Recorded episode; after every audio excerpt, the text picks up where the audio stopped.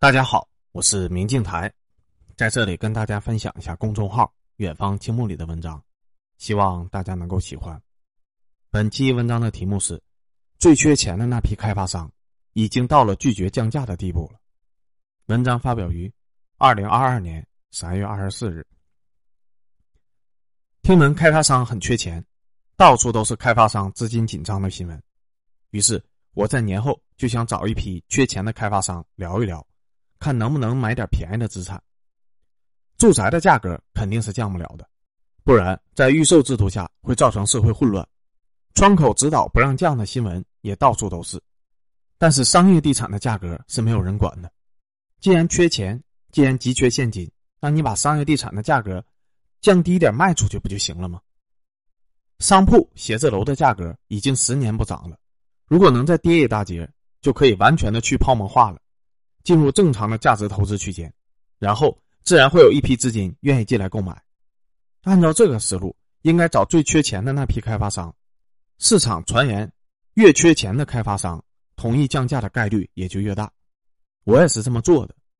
这个思路看起来没有问题，但是我找了不少的开发商聊天之后，发现事情截然相反。我对那些传言非常缺钱的几个开发商重点关注了，并寄予厚望。对大家都认为资金链很健康的几个开发商，随便聊了一下，也没怎么抱希望。结果，我认为很缺现金的那几个开发商，通通拒绝了降价提议。倒是我认为不缺现金的那几个开发商比较热情，谈价的诚意相当的高。对于他们的资金情况，我没有判断错。没钱的的确没钱，不缺钱的的确不缺钱，其资金的情况人尽皆知。三道红线榜单上写的清清楚楚的。并不算什么秘密，具体名字我就不提了，毕竟聊完天都算是朋友了，点名不太合适。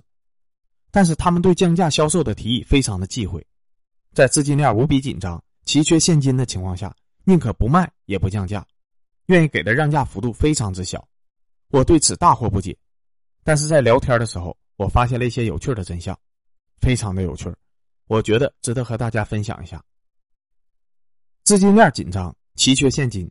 所以就必须要降价销售，这是正常人的思维，正常情况下也没有错。但是对于最缺钱的那批开发商，这个常规做法就已经失效了。只有资金链正常的开发商才有降价销售的资格。在聊天的过程中，那些我认为缺钱的开发商基本上都提及一个词，叫做“货值折损”。他们非常愿意卖房换现金，谈判的意愿也很高，但是坚决不同意降价。愿意谈各种条件作为补偿，但是账面交易的价格不能降太多，否则就会获值折损太大。反倒是不缺钱的开发商从来不提这个词，也没有那么多花里胡哨的条件，直接和我对砍价格，大家谈多少钱就是多少钱。什么叫做货值折损呢？有什么影响呢？他们不说，但是我在聊天的过程中大概猜到了一点。资金链最紧张的这批开发商。很可能已经把手头能质押的一切全部都给质押了，资金链紧绷到了极限。一栋楼已经建成，但是没有成功的销售，并不代表这栋楼就会闲着。开发商会把这些资产拿去银行抵押来套取现金，还能拿来做工抵房。你是开发商，你很缺钱，手头有十几万平米的房子造好了没有卖掉，难道任由他们闲着吗？肯定是拿出去当抵押物换贷款呢。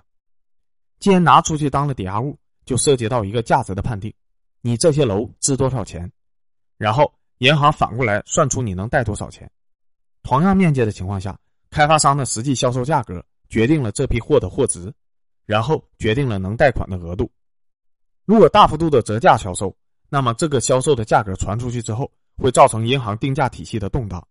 一旦认定你的货值折损，那开发商的这笔贷款安全度就会不够。银行就有权要求开发商追缴保证金，以保证贷款的安全，或者贷款到期以后再次贷款的时候给的额度非常少。这里涉及的追缴金额以及贷款额度的减少，可能会远远大于你抛售换来的那点现金。恒大的许家印说：“不能依靠贱卖资产去还债务，否则资产贱卖完了也很难还清债务。”他说的是对的，大幅度的折价卖资产，表面上是在让利。换现金流，但实际上会导致债务的窟窿越来越大。那些资金链已经崩到极致的其他的开发商，如果硬挺着价格不卖，虽然资金链异常难看，但至少账面的货值还是正常的，贷款没有到期前，暂时还能维持得下去。一旦大幅度的折价，债务的窟窿可能立刻就爆了。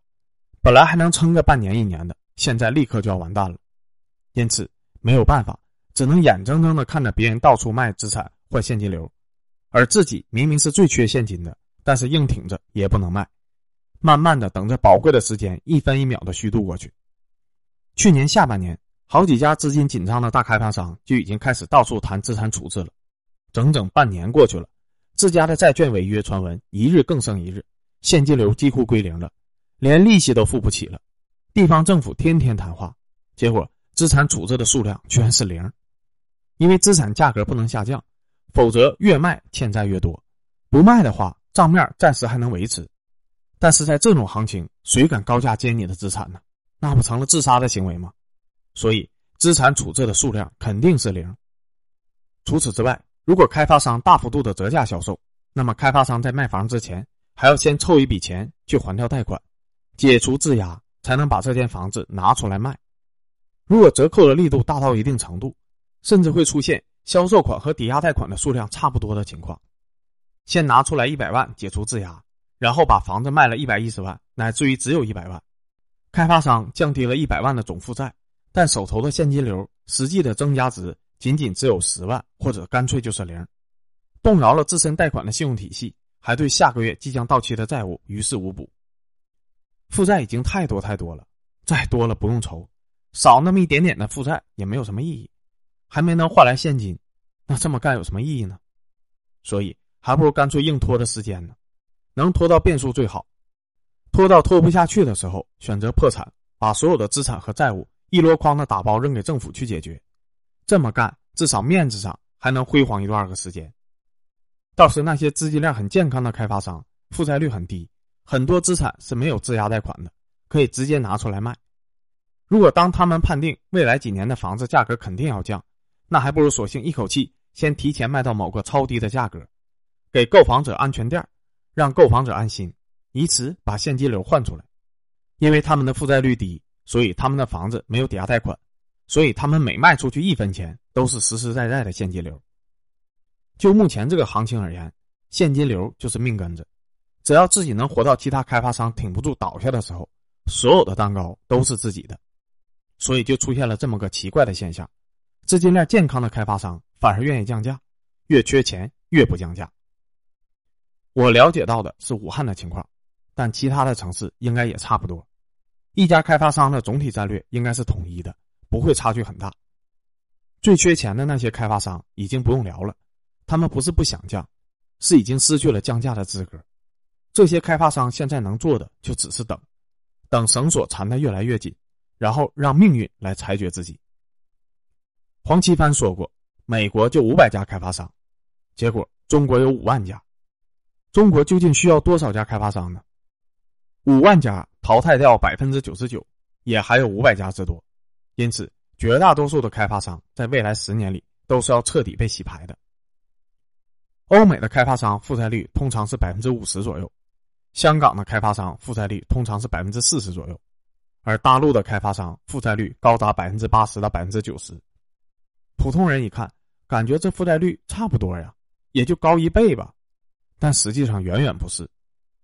百分之四十的负债率意味着自己有六十块钱借了四十块钱。然后干了一百块钱的事情，杠杆率是一比零点六，很低。百分之五十的负债率意味着自己有五十块钱借了五十块钱，然后干了一百块钱的事情，杠杆率是一比一，一般。百分之八十的负债率意味着自己有二十块钱借了八十块钱，然后干了一百块钱的事，杠杆率是一比四，高的吓人。百分之九十的负债率意味着自己只有十块钱借了九十块钱，然后干了一百块钱的事。杠杆率是一比九，高的已经突破天际了。一块钱干两块钱的事情和一块钱干十块钱的事情，这债务风险能一样吗？如果杠杆率达到了一比九，这就表示开发商无法经受一丝一毫的风险，有点风吹草动就原地爆炸。当年二零一五年股票配资横行的时候，配过一比九杠杆的人。都知道这种杠杆爆仓那是多么的容易，哪怕你的杠杆只有一比四，爆仓也是分分钟的事情。而中国有很多的开发商前几年的负债率接近百分之九十，三令五申之后还是出现了这么多百分之八十的负债率，百分之五十到百分之七十的开发商还有一丝辗转腾挪的空间，负债率百分之八十以上的开发商已经失去了所有操作的可能性了，连甩卖资产、紧急换现金的选择都没有了。现在除了躺平拖拖看，其他的什么也做不了。但实际上。国家五年前就已经示警了，央行二零一九年就开始到处找人谈话，留下了足够多的时间。结果这些房企在二零二零年还是去砸巨资去抢地王，根本就没有丝毫降杠杆的意思。混到今天这一步，真怪不得别人。恒大已经爆雷了，所以恒大可以点名说，以前红极一时的恒大，别说舵主许家印了，就算是恒大总裁夏海军。当年也是有特朗普带着伊万卡过来亲自签约的人物，如此风光的恒大，现在最大的承诺也只是保交楼了。就我目前了解的情况，不缺钱的开发商已经开始纷纷甩卖资产换钱过冬了，而最缺钱的那批开发商，反而被负债率捆住了手脚，动弹不得。很明显，硬挺着不卖是解决不了问题的。百分之八十的负债率下，只要几年的时间。哪怕侥幸原价卖出去了，利息都能把那百分之二十的本金侵蚀的干干净净。不知道利息可怕的人，我再给你们算算账。假定开发商借债的利率按照百分之七算，八十块钱的负债，每年应付的利息是五块六，而本金只有二十元。只要四年的时间，利息就能吞掉所有的本金。如果你的资产打九五折，那三年就死了；如果你的资产打九折，那两年就死。拖是不可能解决问题的。如果拖就能解决问题，那资金链健康的开发商为什么还要甩卖资产呢？大家都硬挺着高价卖，不就完事儿了吗？当一家的开发商资金链紧张到不能，也不敢把资产进行低价处置的时候，其命运结局早就已经注定了。剩下的无非就是时间问题。奇迹是不会发生的。如果真的发生了奇迹，美国也不至于只有五百家开发商。二零一五年的去库存政策让本应破产的一批开发商拖到了今年，但他们依然没有吸取任何的教训。这次不管救还是不救，他们都活不下去。不过就是死在这一轮还是死在下一轮的问题。中国的房子已经到了需要七十年的租金才能收回成本的地步了，难道还能一百四十年的租金才回本吗？房价再拉起来，泡沫就直接爆炸了，横盘不动。反而还能拖几年，但是房价不涨，对于某些负债率极高而且动弹不得的开发商来说，也是死路一条。